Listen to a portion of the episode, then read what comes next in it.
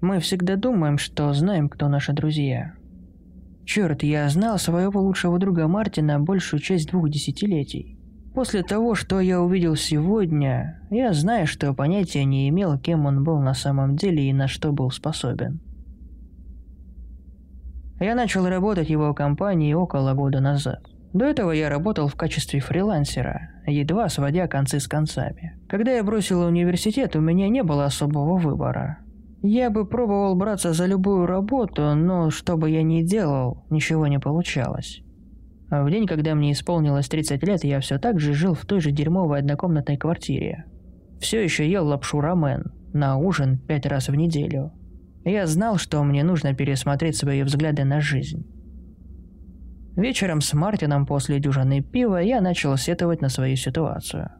Он слушал и, наконец, когда я закончил, предложил мне работу в своей торговой компании. После того, как его отец вышел на пенсию, он принял семейный бизнес и реструктуризировал его с нуля. Он начал зарабатывать реальные деньги, и как раз ему не помешал бы помощник. Честно говоря, я никогда не думал, что смогу продавать банки супа на фермерском рынке. Даже если это было модным. После того, как я доказал, что справляюсь с работой достаточно хорошо, Мартин назначил меня ответственным за нашу логистику. Эта работа не так привлекательна, как кажется. Я в значительной степени забочусь о нашем небольшом складе, о ежемесячных поездках к нашим поставщикам и занимаюсь случайными поставками. Мартин объяснил, что у нас было несколько клиентов, которые заказывали наш продукт оптом. В знак нашей благодарности мы предложили доставить товар лично. Иногда это означало небольшой обход после закрытия рынка. В другое время клиент может забрать свой заказ на рынке. Можно сказать, все это было довольно стандартно до сегодняшнего дня. Мартин прислал мне сообщение, инструктируя меня позаботиться о другой доставке. Получатель заберет ее ближе к вечеру, когда рынок закроется. К сообщению было прикреплено изображение одной из наших картонных коробок, стоящих посреди склада. Утром я закрепил картонную коробку в фургон и закрепил ее между частями нашего рыночного стенда. Сегодня день тянулся медленно. После почти двухчасовой поездки в мелкий город, находящийся в глуши, я установил свой рыночный стенд. Помимо меня и нескольких других трейдеров, рынок был совершенно безлюдным. Мне было интересно, почему Мартин поставил меня сюда. Мы никак не могли получить прибыль. Черт, мы уже потратили небольшое состояние на перевозку газа здесь в одиночку. Часы тянулись мучительно медленно, но в конце концов наступили сумерки, и рынок начал закрываться. Я начал собирать вещи, когда дорогой универсал остановился прямо за рыночным стендом. Хорошо ухоженный пожилой мужчина вышел на улицу. У него была аура собственной важности, и его одежда, вероятно, стоила намного больше, чем я зарабатывал за месяц. Он осмотрел область на мгновение, прежде чем он направился ко мне. Наблюдая за его приближением, я понял, что с ним что-то не так. Его глаза метались влево и вправо, и с каждым шагом он, казалось, становился все более и более неуверенным. Это был холодный день, но я видел, как на его лбу блестел пот. «Эй, я могу вам помочь?» Я спросил самым дружелюбным голосом. На его лице было презрение, и я знал, что он смотрит на меня свысока. «Я здесь за доставкой», — сказал он снисходительно. «Ах, коробка! Она в задней части фургона. Весь заказ там. Готовитесь к праздникам?» Я спросил в веселой манере. Он ничего не сказал, вместо этого его глаза продолжали смотреть на меня. «Ну, коробка». Продолжил я неловким голосом и повел человека к рыночному фургону. В этот момент, когда я открыл его, он увидел картонную коробку. Выражение его лица изменилось. Его глаза расширились, и на лице появилась голодная улыбка. Я никогда не видел, чтобы кто-нибудь так реагировал на пару десятков банок супа. «Хорошо, позвольте мне помочь вам донести ее», – предложил я. Один из углов коробки был поврежден и разорван во время транспортировки. Я уже увидел, что некоторые из упаковочных арахисов пролились из отверстия. Черт, я думаю, что коробка была повреждена во время поездки сюда. Позвольте мне проверить ее. Это не проблема, сказал мужчина, положив руку мне на плечо. Я уверен, что все в порядке. Я чувствовал себя неловко из-за этого инцидента. Вы уверены? Просто отнесите это в мою машину. Он улыбнулся мне, но в нем не было ни малейшего намека на эмоции. Я кивнул и вытащил коробку из фургона. Человек вернулся к своей машине, открыл багажник и стал ждать, пока я принесу коробку. Его лицо было злым, выражение его лица заставляло меня двигаться быстрее. И это именно то, что я сделал. Я не хотел ничего больше, чем закончить эту странную встречу. Затем коробка начала выскальзывать из моих рук. Я едва добрался до его машины, пока не потерял хватку, и она упала в его багажник. Уже поврежденная сторона коробки разорвалась. Я услышал вздох от человека рядом со мной. «О боже, дерьмо! Мне так жаль, я не хотел!» Начал я, но остановился. Сначала я не понял, на что смотрю. Между массой упаковок арахиса я увидел что-то белое. Это была маленькая рука, которая висела из коробки. Что за черт? Прежде чем я успел сказать хоть слово или спросить, что происходит, мужчина быстро закрыл багажник. Я дернулся от внезапного громкого шума. На мгновение мы оба молчали и смотрели друг на друга. Я совершенно сбитый с толку тем, что только что увидел, а он вне себя от зла. На мгновение я боялся, что мужчина напрыгнет на меня. Но вместо этого он оттолкнул меня в сторону. Одним плавным движением он вернулся на водительское сиденье автомобиля, а через мгновение он уехал. Я остался там, глядя на свою машину. Во время долгой поездки обратно на наш склад я пытался убедить себя, что мои глаза меня обманули. Там никак не мог быть человек в этой коробке. Темно, и мужчина был чертовски жутким, так что мой разум, должно быть, придумал образ. Я даже громко рассмеялся, чтобы убедиться, насколько это была нелепая идея, но смех был пустым и фальшивым. Нагреватель в машине был включен до максимума, но я почувствовал холод, дрожа на своем месте. В этот момент, когда я добрался до склада, Мартин уже ждал меня. Я почти проехал мимо него, но его лицо было веселым, как обычно. «Эй, чувак!» Он поприветствовал меня. Я просто проверил несколько вещей и думал, что могу помочь тебе разгрузить все здесь. Как рынок, Мартин. Это было довольно дерьмово, если честно, никаких клиентов вообще. Но ничего не поделаешь. Клиент забрал доставку? Да, все было хорошо, выпалил я. Намек на подозрение появился на его лице и исчез в одно мгновение. Когда мы разгружали фургон, мы разговаривали и шутили, как обычно, но атмосфера была другая. Что-то невысказанное висело в воздухе. Время от времени взгляд Мартина задерживался на мне слишком долго. Никто из нас не сказал ни слова про упаковки, разбросанные на задней части фургона. Вместо этого мы просто разгрузили части рыночного стенда и вернули непроданные банки супа обратно на склад. Когда мы закончили, я собрал свои вещи, чтобы добраться до ближайшей автобусной станции. «Эй, чувак, к чему спешка? Пойдем выпьем», – предложил Мартин. Я собрался убраться отсюда, но тихий голос в моей голове сказал мне, что сегодня вечером быстро это не получится. «Конечно, почему бы нет?» – ответил я спокойным голосом.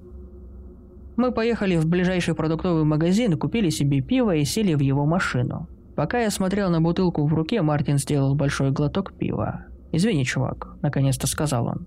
«Ты чего?» Начал я, но когда он посмотрел на меня, я сразу понял, что все это о коробке.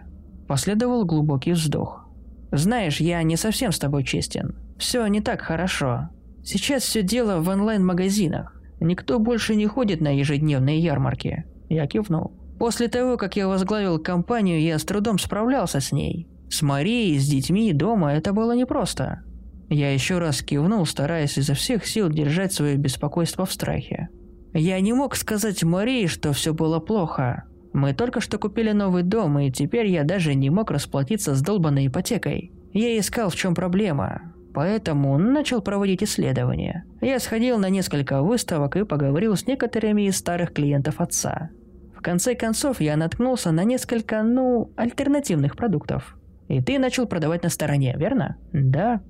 Мы долго молчали. Молчали и пили пиво. Никогда не думал, что я буду продавать что-то подобное. Черт возьми, секс-куклы. Секс-куклы? Выпалил я. Он пристально посмотрел на меня, прежде чем начать объяснять.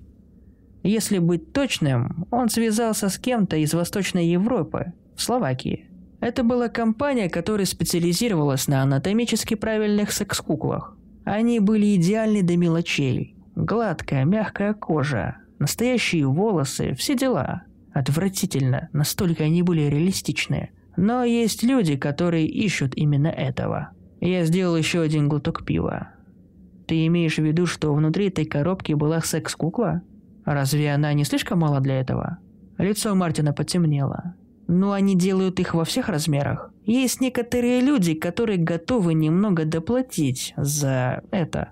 Я знал, что он имел в виду. Я еще раз посмотрел на Мартина. В течение многих лет я думал, что я его знаю. Я представлял, как он идет домой к своей жене. Укладывает своих троих детей в кровать. И в этот момент у меня заболел живот. Ну, я думаю, мне пора. Эй, еще раз извини, дерьмо вышло. Я должен был рассказать тебе обо всем этом, черт побери, с самого начала. Я знаю, что это отвратительно, но у нас у всех есть счета, за которые нам нужно платить, понимаешь? Его глаза остановились на мне, и он смотрел на меня умоляюще.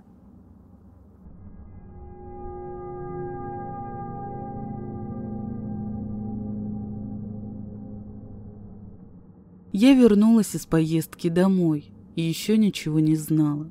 Я приехала с вокзала домой и позвонила даме, которая оставляла ключ. Она дружески поздоровалась со мной и многозначительно посмотрела.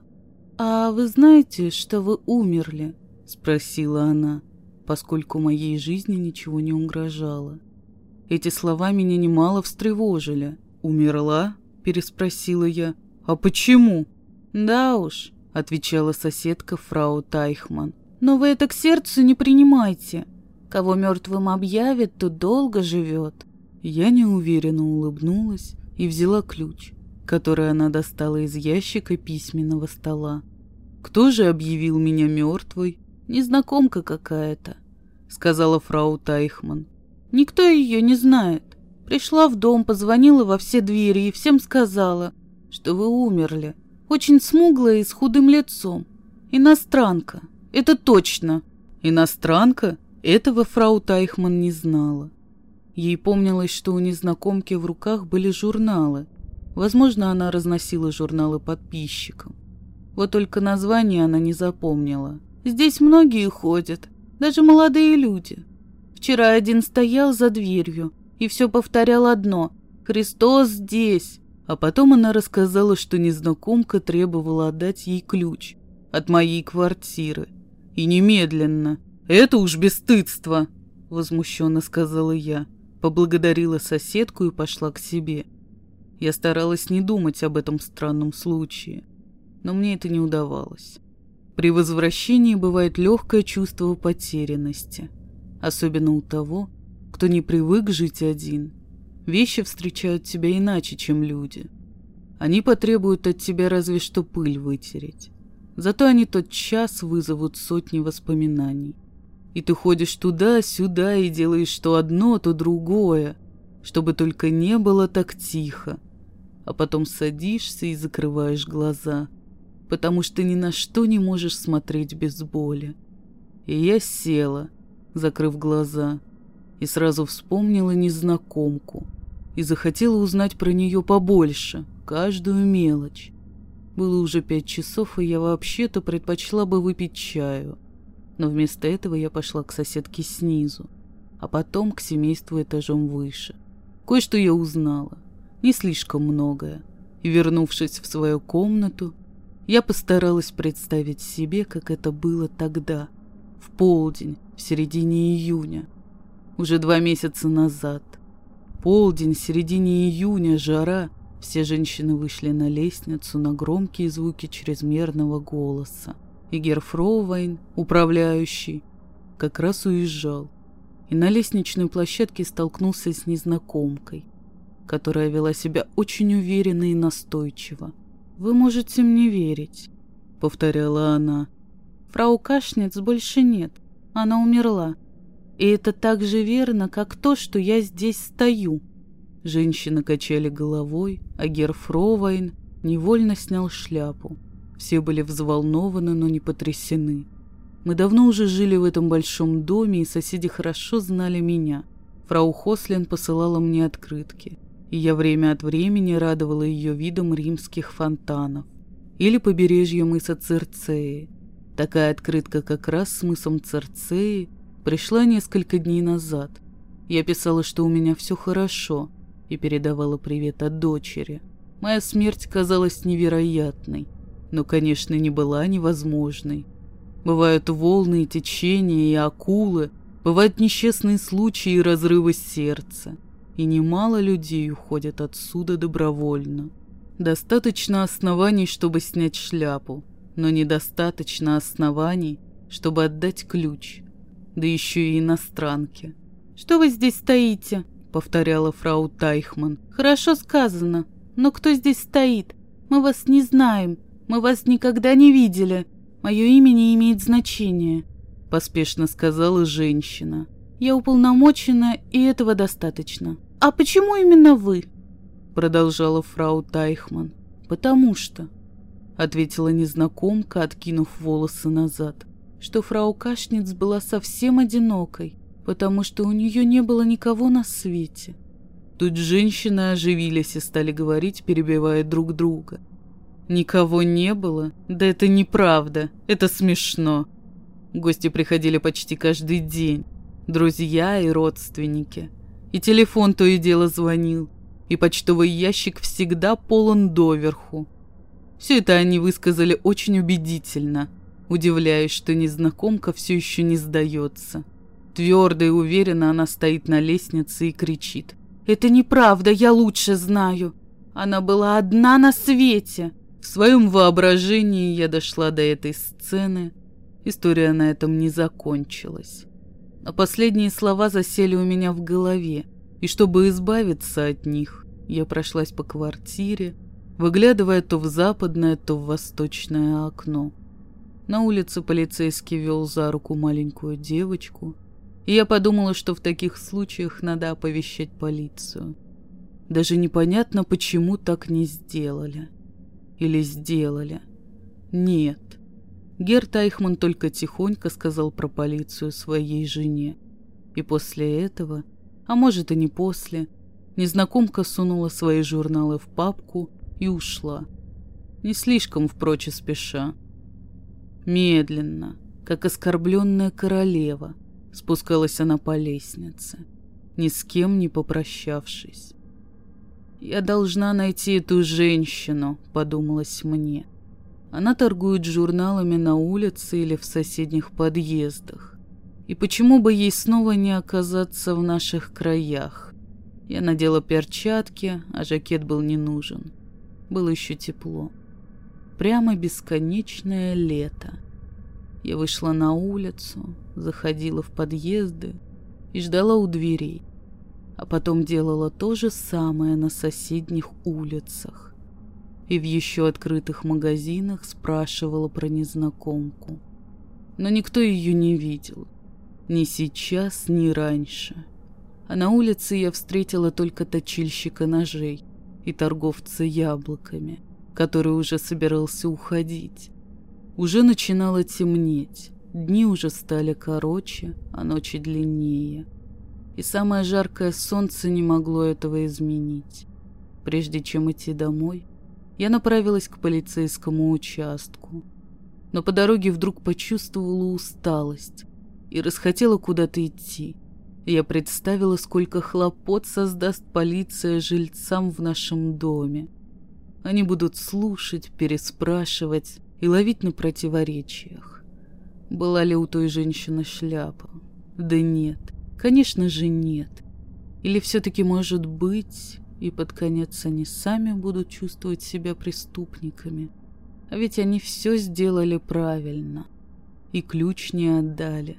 Что они не хотят иметь дело с полицией, ясно уже потому, что они ее сразу не вызвали. И я пошла не в участок, а домой. И дома у меня появилась идея. И я достала свою записную книжку то есть вообще-то календарь, но с местом для записи у каждой даты. Мне вдруг показалось очень важным узнать, что со мной случилось в тот день в середине июня, а почему это важно, я и сама не знала. Пятница 13 суббота, 14 воскресенье, 15 июня. Никто точно не вспомнил, когда в дом пришла незнакомка. Это уж слишком. Требовалось, чтобы они еще и дату помнили. Полдень в середине июня. Это они все сказали. И отпадала пятница, потому что фрау Хослин уезжала в Таунус. И выходные, потому что в субботу Гер Фровайн никуда не уходит. А в воскресенье не разносят журналов. В понедельник к даме надо мной приходит уборщица. И она, конечно, из любопытства вышла бы на лестницу. Значит, остается только 17 и 18 июня. И я стала искать их в календаре. Я не листала его. Согнувшись над полуразобранным чемоданом, я уселась за письменный стол, задернув шторы и выключив торшер. Так торжественно, словно должна была сделать невесть какое открытие. Но на восемнадцатое вообще не было записей, а на семнадцатое только несколько слов «хлебнуть, захлебнуться, Орфей». И я не сразу поняла. Я часто задаюсь вопросом, почему о некоторых вещах можно писать только намеками, шифром, о вещах, которые позже можно будет оценить беспристрастно. Но пока они еще слишком близки, слишком опасны. И сейчас я об этом не думала. Опасность, тревога, тревожное предупреждение. Маленький красный лоскут полощется над пляжем на бамбуковом шесте. Шторм, течение, опасность. Не заходите в воду. Но в тот полдень в середине июня все было совсем иначе. Я вдруг четко вспомнила это. Ярко-голубое небо, море как зеркало, волны с едва слышным шелестом набегают на берег. Песок раскален до бела. Роскошь юга. Я заплыла далеко по случайности, одна — на белом песке под зонтиком остались черное платье, черные чулки, черные туфли.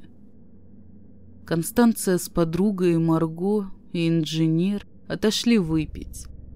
До бара несколько ступеней вверх, и магнитофон перед танцплощадкой, взревев, всхлипывает и замолкает. Кто-то по-английски зовет детей обедать, «Ну-ка, кто там еще остался?» Берег здесь пологий. Чтобы поплавать по-настоящему, приходится долго идти. И уже не различить ни лиц, ни фигур.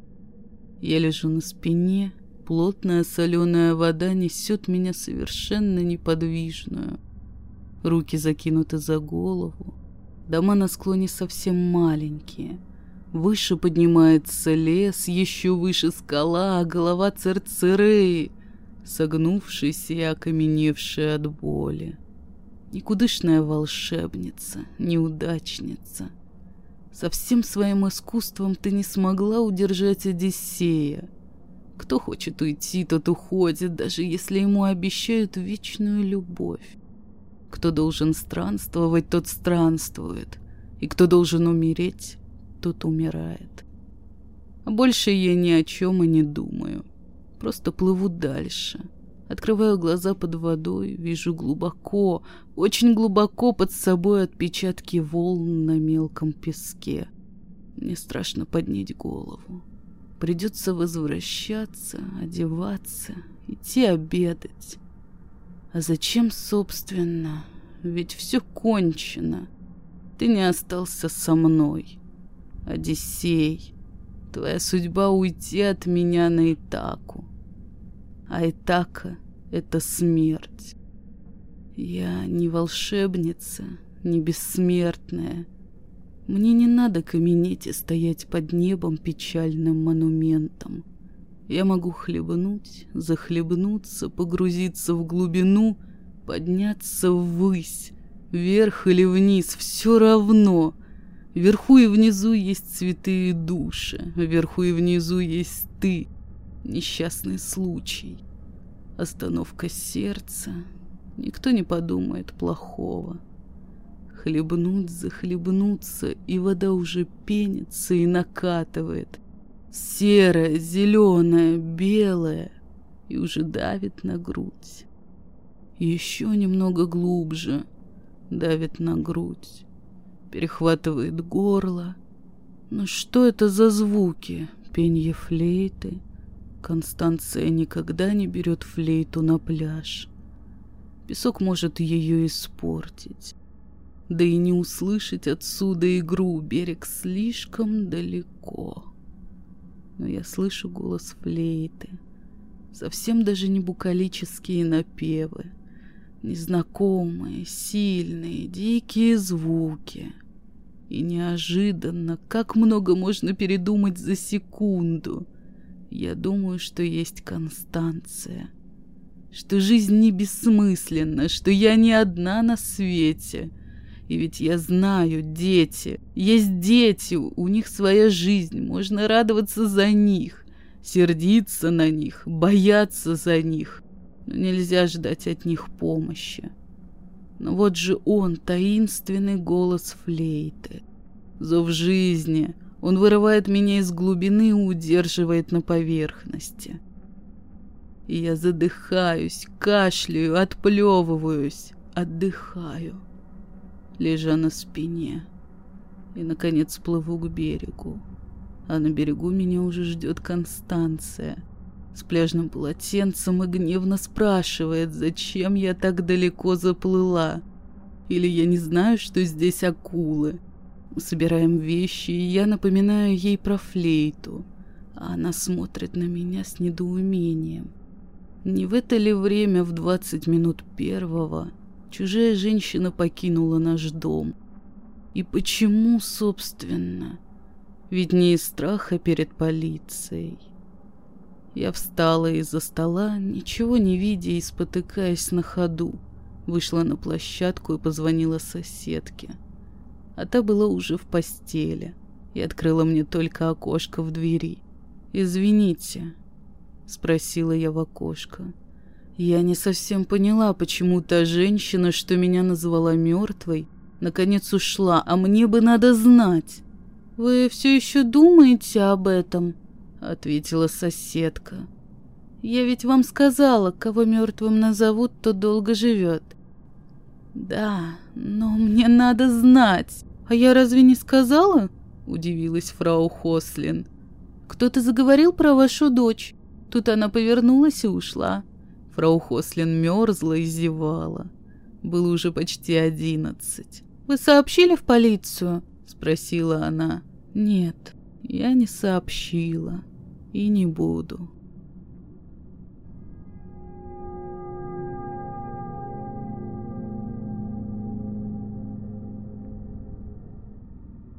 Даже не знающего начать. Запутанная история, страшная, но люди должны знать правду, чтобы уберечь себя от опасности. Эту историю мне рассказал коллега по работе, который впоследствии стал моим лучшим другом. Назовем его Егором. Ну так вот, у Егора был одноклассник Дима, который работал журналистом на какую-то небольшую газету и вел колонку с ужасами и мистикой. В 2000 году за неплохую сумму ему поручили написать статью о заброшенных зданиях и сооружениях Москвы. Разумеется, ему приходилось ездить на забросы, договариваться с охранниками, чтобы пройти, фотографировать и делать по заброшенным зданиям свои заметки. Посетил он и Ховринскую заброшенную больницу, как ее еще называют, ХЗБ или Амбрелла. На то время Ховринка была уже относительно немолодым забросом, и история этого места подарила ей большую известность. И так как по своим масштабам она превосходит другие сооружения, Дмитрий провел в ней больше времени, чем в любом другом заброшенном месте. События проходили уже после того, как наши правоохранительные органы вычислили местонахождение клуба и устроили облаву на Немастор, но об этом чуть ниже по тексту. Чем больше я узнавал, тем больше становился уверен в том, что все это происходило – Хотя раньше я не верил ни в мистику, ни в магию, ни, разумеется, в подобные истории. Ну так вот, не мог Дима пройти мимо когда-то сатанинского храма, устроенного в стенах Хазабе, членами секты Немастор. Клубом они, разумеется, сами себя называли. Не мог пройти не только из-за того, что Немастор является главной достопримечательностью Хазабе, но и потому, что когда-то давно он сам занимался сталкерством, да и блуждая по заброшенным строениям Москвы, он и сам одевался как сталкер. Говорил «так удобнее». Когда Дима зашел в нужный подвал, где раньше находилось убежище секты Немастор, так вышло, что совершенно случайно он встретил какого-то странного парня лет 25, который стоял там возле стены и писал на стене письмена на каком-то странном языке. Позже выяснилось, что эти письмена придумали сами члены секты, по-видимому, для того, чтобы передавать друг другу зашифрованные послания. И как я понимаю, Дима выдал себя за сатаниста, чтобы втереться в доверие человека с целью узнать какую-нибудь интересную историю о Ховринке. Честно говоря, я удивлен, как ему это удалось. Наверное, он просто очень хорошо умел общаться и убеждать людей. И с этого момента его жизнь сильно изменилась, так как оказалось, что этот парень – член клуба Немастор. Напоминаю, это было в 2000 году. На самом деле, я вообще удивляюсь, как это могло произойти, так как члены этой секты стараются себя не выдавать, особенно после того, как их чуть всех не уничтожил ОМОН. Да-да, не все члены секты в тот день погибли, но об этом я напишу чуть ниже. Дима сумел втереться к ним в доверие и узнал очень много важных фактов, собрал достаточно улик по этой секте. И так как он успел передать эту информацию Егору, а Егор, в свою очередь, успел рассказать ее мне, я поведаю вам по-настоящему страшную историю. Клуб Немастор, по другим данным Немастор, образовался в 1984 году в Москве молодыми, средний возраст 15-25 лет, жителями города, среди которых были как парни, так и девушки. Прикрывались они названием «Клуб по интересам Немастор», но на самом деле эти люди были сатанистами, увлекались черной магией, черные мессы, проклятия и многое другое. Убивали животных и людей, причем совершенно разными и ужасными способами. Занимались каннибализмом. Поначалу их было максимум человек 10, и начали они свой кровавый путь в Битцевском лесопарке. На некоторых полянах в этом парке до сих пор можно найти логотипы секты, вырезанные на деревьях или нарисованные краской на одиноких стенах парка. Со временем клуб увеличивался, да и в парке становилось опасно совершать свои преступления, и поэтому они решили найти новое место. К тому моменту в клубе уже было более 30 человек, и в нем существовала четкая иерархия. И в итоге они выбрали Ховринскую заброшенную больницу. Или она их. Совершая свои деяния в лесопарках и городе, они уже успели прославиться своими преступлениями. Но именно в ХЗБ в 1986 году они получили свою печальную известность. Они заманивали в ХЗБ и убивали народ пачками, делали жертвоприношения, также могли убивать просто для утех. Они насиловали своих жертв перед их умерщвлением, а после их смерти могли пожарить их мясо на костре и съесть а порой жарили на костре заживо. Так продолжалось несколько лет, пока их никто не мог вычислить. К тому моменту их там было примерно 50 человек.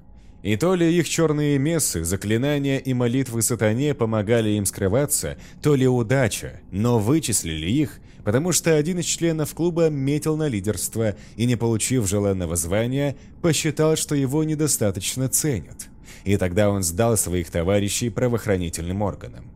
Правда, ему тоже не повезло, так как над ним был закрытый суд, и даже учитывая помощь следствию, за все ужасные преступления его все равно приговорили к расстрелу и тайно казнили. Был отдан приказ начинать штурм ХЗБ, когда все члены клуба соберутся отмечать один, не указывается какой, сатанистский праздник. Когда все члены Немастора были в сборе, начался штурм. Стоит отметить, что к тому времени почти у всех участников секты было оружие. Они начали обороняться, но ОМОН, благодаря своей подготовке дымовым и газовым гранатам, довольно быстро смог расправиться с большей частью этого клуба секты. Остальных же удалось загнать в подвал. На тот момент они уже знали, что в подвалах ХЗБ члены клуба знают тайные ходы.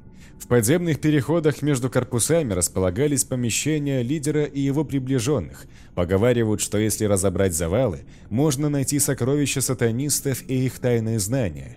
И чтобы не рисковать, было принято решение их всех уничтожить, то есть стрелять на поражение. Доказано, что ОМОН кинул в подвалы несколько среднезаряженных гранат. Был взрыв, потолок местами обвалился, вода начала затапливать подвалы. Часть людей умерла от взрыва, часть людей прибила обломками бетонных плит, а часть людей утонула, и их тела находятся там до сих пор. Также доказано, что периодически проклятые черные магические вещи утонувших членов секты всплывают со дна неусыхающего озера и приносят несчастье всем, кто к ним прикоснется. Мало кто знает, что лидер Немастора, имя первого лидера секты адепты тщательно скрывают, перед смертью проклял всех, кто его убил – он поклялся отдать душу дьяволу, чтобы умерли все те, кто расправился с ним и его сектой, чтобы все те, кто придут в ХЗБ, в этот подвал, умирали самой страшной смертью. Но и члены его секты умерли, их подвал почти весь затопило. Со временем их логотип перерисовали на соседних стенах, дорисовывая все новые и новые подробности. Души умерших членов секты до сих пор продолжают блуждать по ХЗБ, унося все новые и новые жизни. И даже несмотря на это, со временем все начали забывать Немастор и все то, что они совершили. Иные и вовсе говорят, что этой секты клуба никогда не существовало. Все должно было кануть в прошлое, но так получилось, что не все члены этого клуба были уничтожены, и поэтому история на этом не закончилась. Как потом выяснил Дмитрий, спасшиеся члены секты долго блуждали в поисках нового места. Они стали еще более скрытными и жестокими. В итоге место они нашли, но Дмитрий о нем так и не узнал, так как по новым правилам секты человек должен два года помогать и делать все для клуба. В основном это небольшие, но важные поручения, чтобы познакомиться с лидером секты и попасть в храм дьявола. Дмитрий общался с членами секты два месяца и уже хотел сдать их властям, но они смогли его вычислить. Случилось так, что он пригласил одного из членов клуба в одну из своих квартир. У него их было несколько. И когда он отлучился, чай заварить или что-то вроде того, член секты Немастор нашел часть записей Димы. Эта часть была впоследствии утеряна.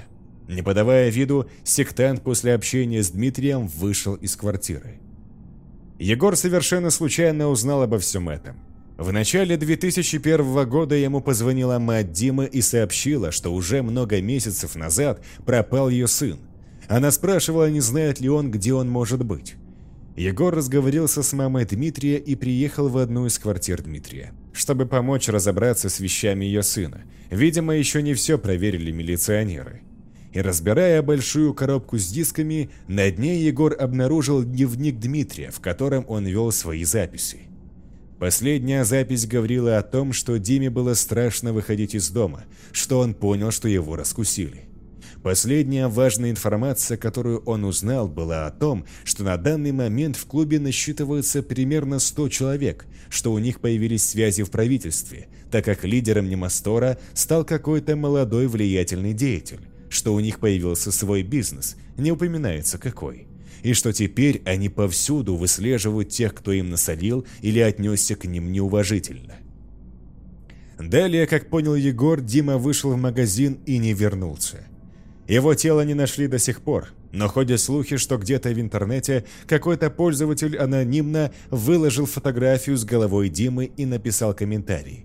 И так будет со всеми, кто решит с нами поиграть. Также по всему интернету было замечено еще несколько подобных фотографий с этим же комментарием, но Google быстро удаляет эту информацию со своего сервера. Поговаривают, что периодически Немастор выкладывают в сеть видео со странными названиями, а на самих видео члены секты проводят кровавые ритуалы жертвоприношения – а те, кто оставляет недоброжелательные комментарии к видео, через какое-то время становятся жертвами на вновь выложенных видеозаписях.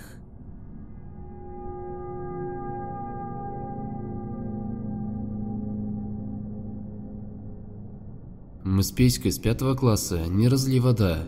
Всюду вместе, против хулиганов, на речку, на разные подработки – Помню, как-то после девятого класса мы с ним подрабатывали на озеленении нашего города.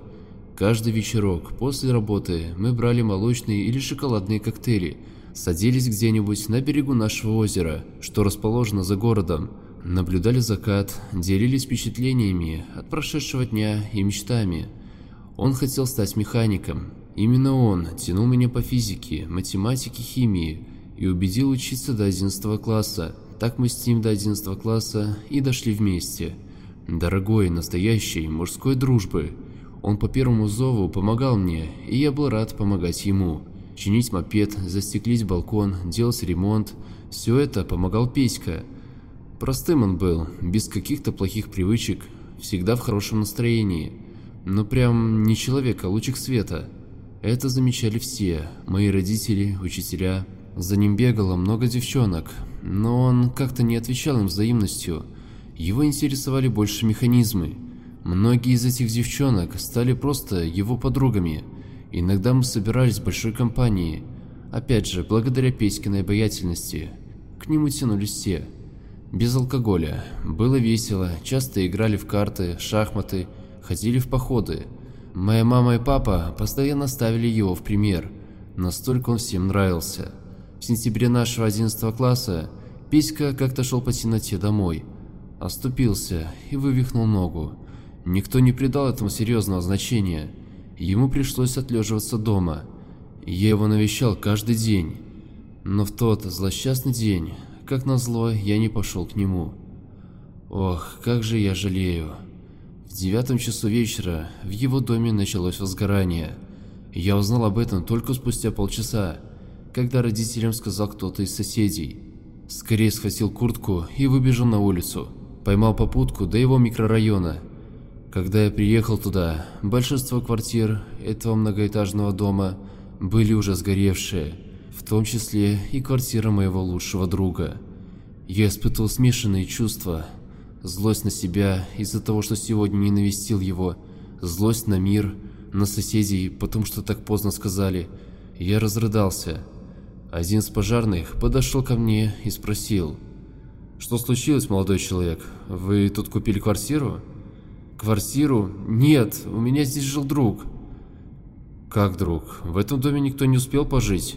Его только две недели назад сдали, заселения еще не было. Да, много людей уже завезли вещи, но жертв, к счастью, нету. Никого не было. Ничего не понимая, я пошел домой. Я надеялся на то, что это сон, и на то, что я что-то перепутал. Когда я зашел домой, меня встречали родители. Они увидели мое опухшее лицо от слез и в один голос спросили, «Что случилось, сынок?» У Песьки сгорел дом, и Песька, наверное, сгорел тоже. Схлипывая, ответил я. «Песька?» Родители недоуменно посмотрели на меня, а потом переглянулись между собой.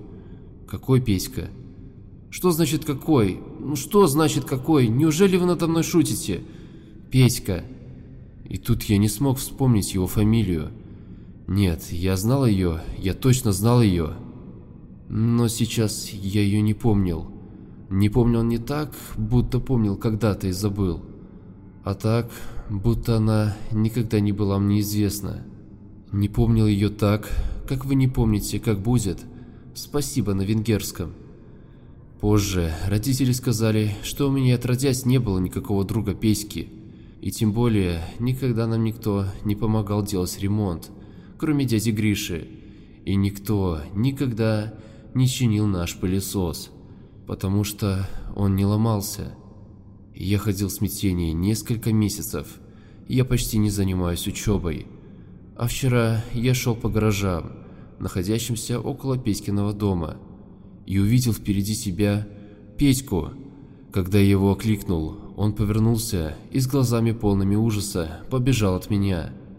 После минутной погони он, кажется, подвернул ногу и кое-как заполз в один из дворов.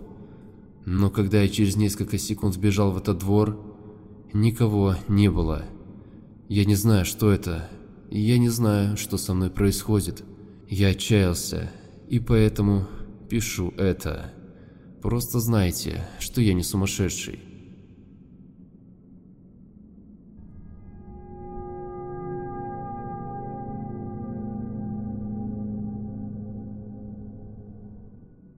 В нашем огромном семейном альбоме, наряду с кучей всевозможных фотографий, хранился пожелтевший от времени клочок бумаги, на котором рукой моего деда был написан текст странного содержания – Приведу его полностью. Предъявитель всего документа является Саша, житель села Шумилово. Паренек от роду 10-12 лет, и которого все знают, и который спас раненого под селом Шумилово рядового красноармейца Куравлева Петра Михайловича, оказавший ему первую помощь и, выходит, не давшему ему умереть. Документ составлен в лесу, недалеко от села Шумилово, и является подлинником, в чем как коммунист пролетарский и заверяю товарищей 7 июля 1943 года. Рядовой красноармеец Куравлев Петр Михайлович. Внизу стояла какая-то закорючка и детским почерком подписано одним словом «Честное слово Саша».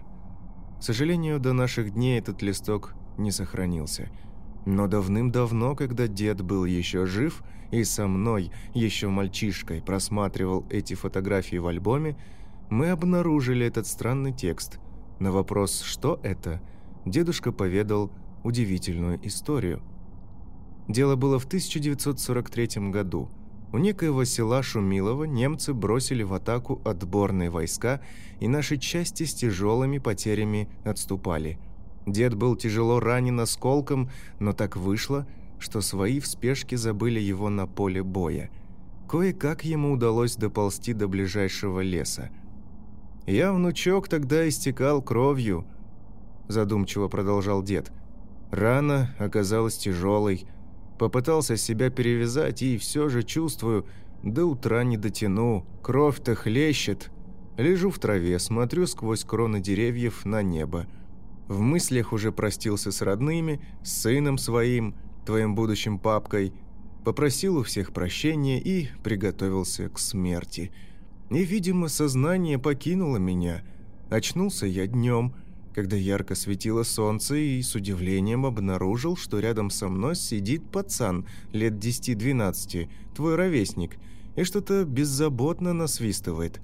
Был он веснушчатый, щупленький и белобрысый – Увидев, что я пришел в себя, он улыбнулся, демонстрируя отсутствие двух передних зубов. «Очнулись! Нате вот, попейте водички!» И, протянув бутылку с водой, помог мне сесть и прислониться спиной к дереву. Рана болела, но уже не так сильно. «Не беспокойтесь, жить будете!» Паренек снова улыбнулся, и на его щеках заиграли две озорные ямочки. «Ты кто?» – спросил я. Я-то... я местный, Шумиловский.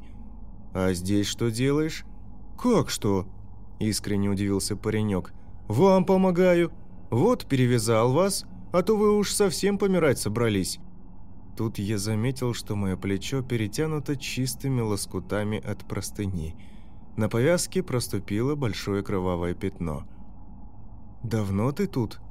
«Не-а», — мотнул головой мальчик. Я тут э, за собакой бегал. Убежала она от грохота. Вот мы с ней на вас и наткнулись». Тут я заметил, что рядом с парнем лежит маленькая пушистая белая собачонка. «Это мой шарик», – с любовью произнес мой спаситель, поглаживая собачку. «Самого меня зовут Саша. А вас как?» э, «Петр... Э, Петр Михайлович». «Немцы где, Сашок?» «Где им быть-то? В селе. Но на днях наши их оттуда турнут», – заверил он меня. «Откуда такая информация?» Я невольно улыбнулся этой уверенности. «Так у нас тут все про это знают. Ведь уже не 41-й год. Наступаем нынче ведь уже». Было в этом мальчишке что-то необычное, что-то неуловимо странное, а что именно, я в толк взять не мог. «Вы поешьте, дядь Петь. Мы с Шариком уже сбегали домой, пока вы лежали, и вот вам принесли». Он расстелил на траве платок, в котором оказалось два яйца, кусочек черного хлеба и две вареные картошки. «Вот еще одеяло, чтобы ночью не мерзли. Ешьте, а я посижу еще немного с вами. Завтра опять приду. Принесу попить, поесть и что-нибудь чистое, сделать вам перевязку». «Где зубы-то потерял?» – спросил я, жуя картошку. «А, это, мелочи. С пацанами подрались». И Саша хвастливо и чуть небрежно махнул рукой. «Ладно, Петр Михайлович, нам пора, а то тетка беспокоиться будет. Вы тут лежите тихо, не шумите.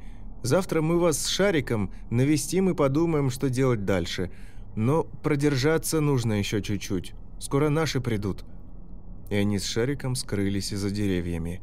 От Сашкиной уверенности мне стало легче. Ночью меня знобило, но к утру полегчало. Мое состояние уже не казалось мне таким безнадежным. Появилась какая-то уверенность, что с моим маленьким помощником мне наверняка удастся выкарабкаться. На следующий день Сашка пришел один. «Где же твой шарик?» Мальчишка шмыгал носом, еле сдерживая слезы. «Задавили дядь Петь шариком мотоциклом. Он начал дурачок лаять.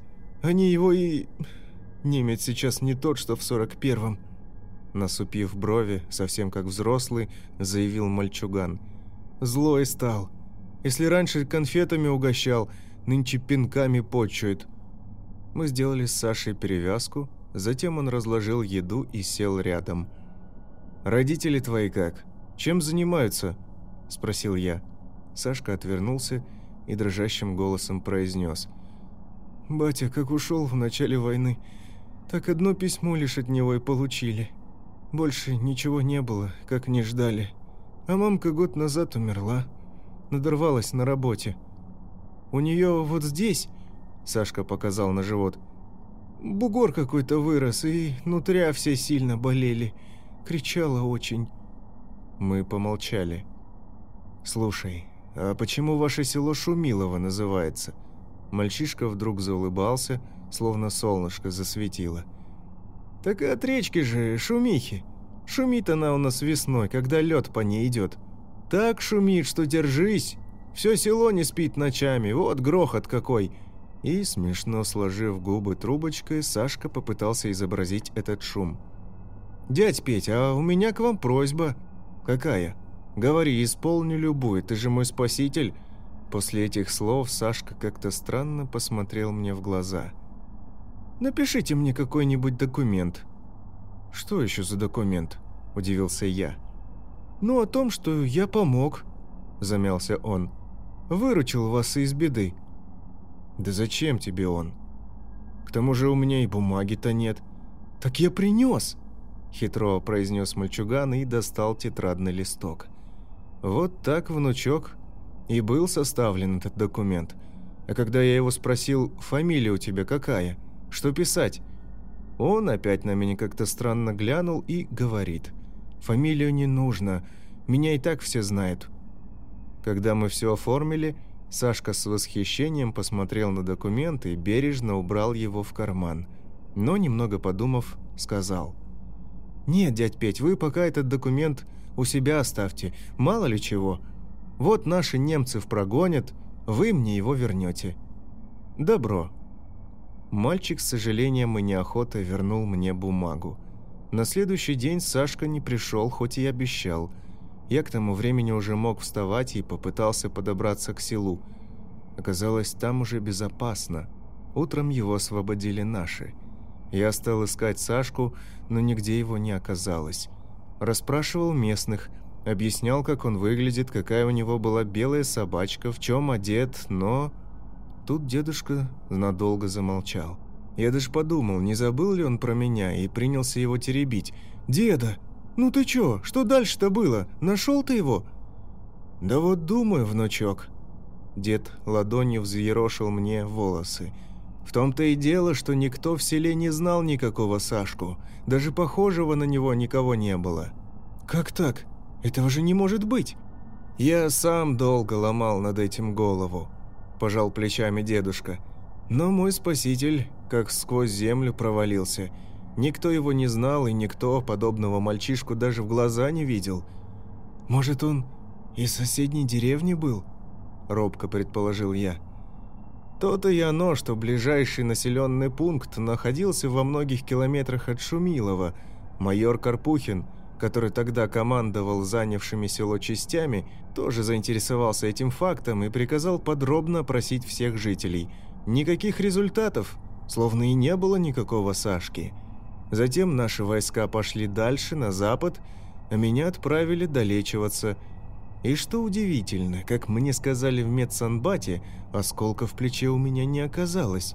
Его уже извлекли оттуда раньше – да и первая медпомощь мне была оказана профессионально. Иначе, сказали медики, вы умерли бы от потери крови. Я до сих пор не знаю, что это был за Сашка, который не дал мне тогда умереть в лесу. Вот такие дела, внучок.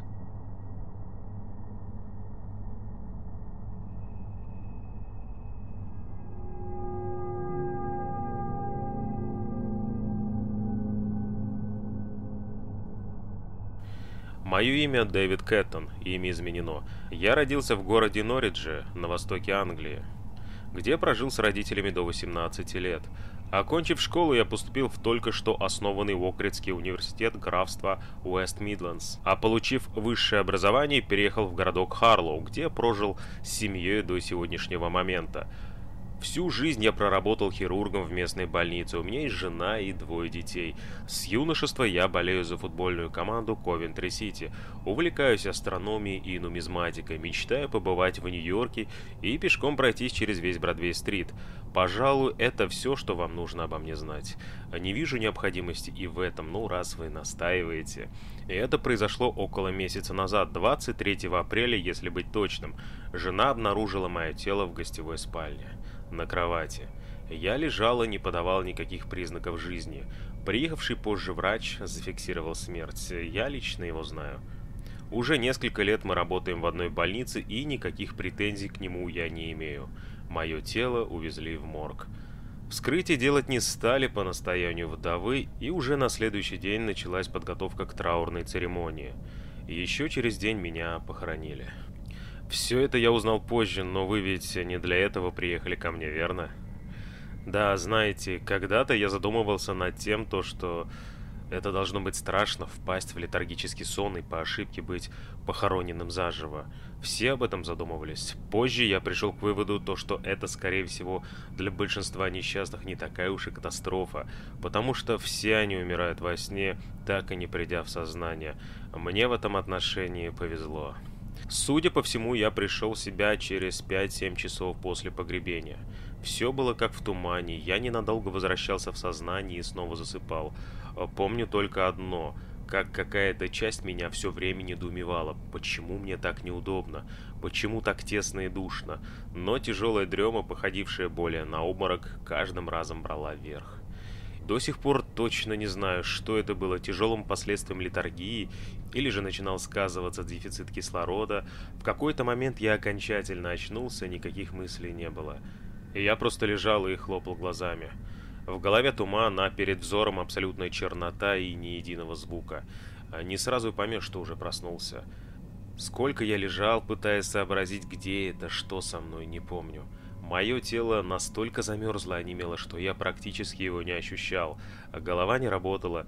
Даже утром с просоня достаточно долго приводишь мысли в порядок, что уж говорить о сне, продлившемся более трех суток. Мне было трудно дышать и очень хотелось пить. Я как мог размял тело, поочередно напрягая мышцы, после чего попробовал встать.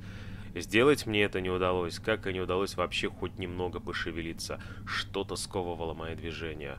Помню свою первую совершенно идиотскую мысль. Я запутался в одеяле. Я снова попробовал встать и снова безуспешно. Начал появляться осознанный страх. А он, в свою очередь, перерос в ужас. Я рванул, но и это мне сделать не удалось. Там, где я застрял, было очень тесно. Не получалось вдохнуть даже грудью. Мне захотелось закричать, и в тот момент я сделал для себя еще одно неприятное открытие. Мои губы были сшиты изнутри аккуратными стежками, а челюсти скреплены специальными скобами. Но я не мог поверить, я сдавленно застонал и обезумел от ужаса. Заколотился сильнее прежнего, этот страх не описать словами. Выбившись из сил, я заплакал. Рыдания сотрясали мою глотку, но ни единого звука не вырвалось из зашитых губ и сцепленных челюстей. Я беспомощно царапал руками деревянную крышку, слабо стучал, стараясь разорвать ногтями нежный шелк обивки и плакал, плакал на взрыд, как никогда не плакал при жизни. Я сходил с ума и вертелся в своей ловушке, уже не как разумный человек, а как жук, которого злые дети поместили в спичечную коробку. Не было у меня ни души, ни мозга, а был только страх.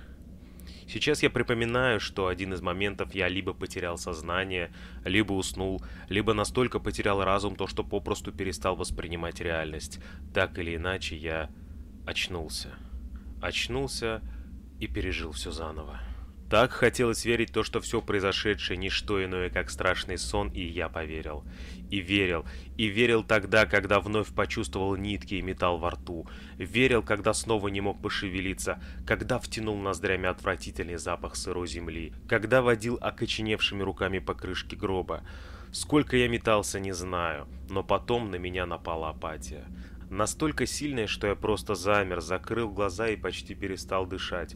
В тот миг я осознал, какое же это счастье просто пить, есть, дышать, быть не зашитым ртом, сгибать ноги в коленях. Как мне хотелось согнуть ноги. Это просто поразительно, когда ты не имеешь возможности просто ощущать свое тело и не знаешь, что творится с твоими ногами. Минута сменяется минутой, поверьте, одна минута под землей – это вечность.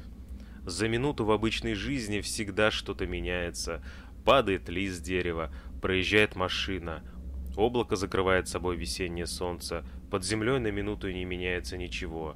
Каждый миг тебя буквально рвет на части от ужаса и безысходности. Капля за каплей разум, все то, что есть в тебе человеческого, уходит напрочь, навсегда, и ты перестаешь быть человеком. Ты не животное, не птица, не ящерица, ты гигантская гипертрофированная амеба, огромный гриб, ни живой, ни мертвый, никакой. Годы будут сменяться годами, поколения поколениями. Люди будут жить, умирать, воевать, покупать, торговать и праздновать, а ты будешь лежать здесь. Всегда. В этом же самом костюме, в этой смиренной позе. Сначала живой, а потом мертвый. Только это изменилось в какую-то минуту. В жизни бывает много трудных и сложных ситуаций. Человек может оказаться посреди пылающего дома, в трюме тонущего корабля, в падающем самолете. Все эти и другие подобные ситуации объединяет одно – ты надеешься. Надеешься то, что пожар потушит. Спасательное судно поспеет вовремя, а пилот в последний момент ухитрится выровнять самолет. Даже обреченные перед гибелью люди имеют роскошь тешить себя такой надеждой. Кроме тех, кто оказался в ситуации схожей с моей. Здесь нет надежды. Тебя похоронили. Закопали осознанно, попрощались навечно и не имея причин выкопать тебя обратно. Это ужасно. И так я продолжал лежать. Паника сжирала меня изнутри. Но я не мог выплеснуть ее ни криком, ни ударом кулака, ни чем-либо еще. Голова работала просто отвратительно, не порождая ни слов, ни связанных мыслей. Их заменили мутные нечеткие образы и чувства одно хуже другого. Медленно, но неуклонно я впадал в бред. Сейчас можно было бы вычислить в точности, сколько клеток мозга я потерял во время моего захоронения от нехватки кислорода. Только это ни к чему. Миновал час, а может быть и 10 часов.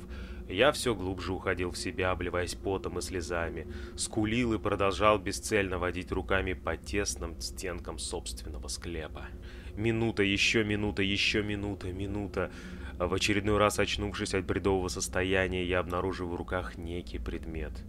Из-за холода и многих других факторов я почти утратил чувство осязания. Много времени ушло на то, чтобы понять, что это такое. Я вспомнил приложение к своему завещанию, нечто вроде последнего волеизъявления, где как раз говорилось о сотовом телефоне. Господи, как же я был благодарен своей жене, то что она не забыла о моей такой маленькой просьбе. Голова просветлела. Радость вырвалась наружу новыми порциями рыдания и нетерпеливым мычанием. Некоторое время ушло на то, чтобы просто включить телефон. Сделать это окоченевшими руками оказалось непросто, но я справился. Он приветливо завибрировал, и впервые за целую вечность я увидел свет. Зеленый и до боли яркий, но такой же родной и приятный. Теперь секунды понеслись для меня с бешеной скоростью. Я почти ощущал, как время со свистом проносится мимо. Долго, очень долго я вглядывался в экран. Что там пишет? Пудовый валун упал на мою грудь. Когда я наконец разобрал надпись. В телефоне не было сим-карты. Это невозможно, подумал я, но проклятый телефон считал иначе. Я принялся обшаривать карманы, но ничего не обнаружил. От слез перед глазами все плыло, и, наконец, я догадался вытереть глаза платком, что находился в моем нагрудном кармане. Используя свет дисплея как фонарик, я методично обшарил все доступное моему взору пространство. Я чуть не разорвал свои губы радостным восклицанием, когда обнаружил сим-карту, неприметно засунутую за правый лацкан пиджака. Там же находился и листок с записанным пин-кодом. Тем временем положение мое становилось все более плачевным. Меня нещадно клонило в сон от недостатка кислорода, а от нестерпимого холода мое тело немело все сильнее и сильнее. Но я не мог сдаться сейчас. Мне пришлось выключить телефон, чтобы вставить в него карту. О, я проработал хирургом больше 30 лет и по долгу профессии обладаю прекрасной моторикой рук. Но еще никогда я не сталкивался с задачей более сложной, чем это. Руки не слушали команд. Чертовка Симка постоянно выпадала, и приходилось искать ее на ощупь. Разные посторонние, совсем ненужные мысли мешали сосредоточиться на главной цели. Чего я только не передумал за это время. А что, если на сим-карте нет денег? А если телефон не поймает связь из-под земли? А вдруг супруга неправильно записала пин? А если еще что-то, чего я не предусмотрел? Но чудо случилось, и вот спустя одну вечность в моей руке снова вибрирует телефон, а тьму разгоняет зеленый свет экрана. Индикатор, отвечающий за уровень сигнала, показывает, что звонить можно но не мешало бы выбраться на более открытую местность. Я тоже так считал. Рука машинально набрала номер приемного отделения моей родной больницы, и я знал то, что трубку возьмет либо невероятно толстый и стервозный Эннет, вечно теряющая свои очки и мазь от герпеса, либо старая дева Джессика, готовая сутками пить травяной чай и раскладывать пасьянцы на истертых до невозможности засаленных картах. И ту, и другую я готов был сейчас же расцеловать. Некоторое время в трубке звучали длинные гудки. После этого послышался грубый голос Эннет. Сердце ёкнуло от радости, и слезы снова заструились по щекам, грозя обезвоживанием или, как минимум, небольшим потопом. И я кричу от радости, едва сдерживая от переполняющих чувств. Объясняю Энн, что произошла чудовищная ошибка, я жив, но ничего этого нет. Я лишь невнятно мычу, потому что мой рот склеен, зашит и скреплен железными скобами. Эннет еще несколько раз повторяет «Алло, я вас слушаю», после чего кладет трубку. Я роняю телефон и теряю сознание. Очнувшись вновь, я с трудом вспоминаю все случившееся. Голова буквально раскалывается от боли. Воздуха остается все меньше и меньше, и счет идет уже на минуты, когда я распаковал свой рот, когда вырвал с мясом нитки и отдирал от десен скобы, сознание покидало меня не меньше десяти раз, и под конец я находился уже не в сознании даже, а в полусознании, ничего не соображая, не понимая, кто я, где я и что со мной. Все силы умственные, моральные, физические были направлены только на одно единственное действие – телефонный звонок. Тот разговор смутно припоминается мне. Знаете, как давно забытый эпизод из детского сна. Энни сначала не поверила мне, сказав, что это шутка, и если это шутка, то она очень глупая. Потом она, кажется, положила трубку. Я позвонил снова. И вновь она не поверила. Мне пришлось напрячься и выудить из головы несколько воспоминаний, связанных только с нами. Надо отдать должное девице.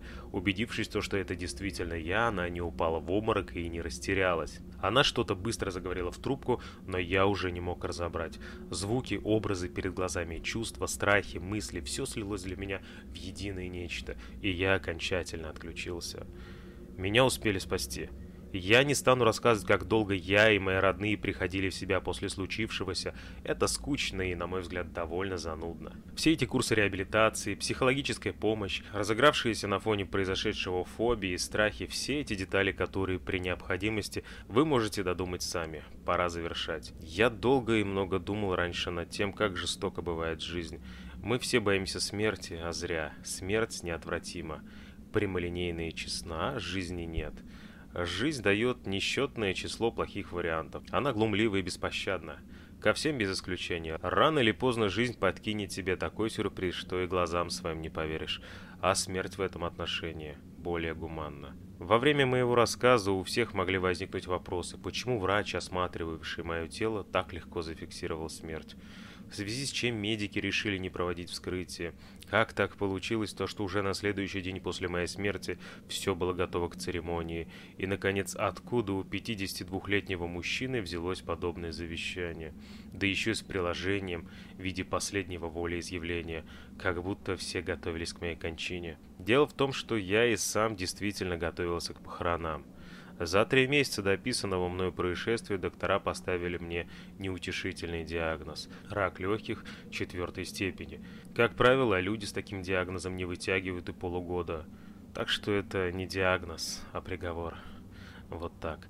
Я не хочу никого разжалобить, но представьте, каково мне теперь. Чудесное спасение. Побывать в могиле и выбраться оттуда лишь для того, чтобы месяц-другой и снова вернуться обратно. Это ли не доказательство гадкой натуры всеми нами любимой жизни?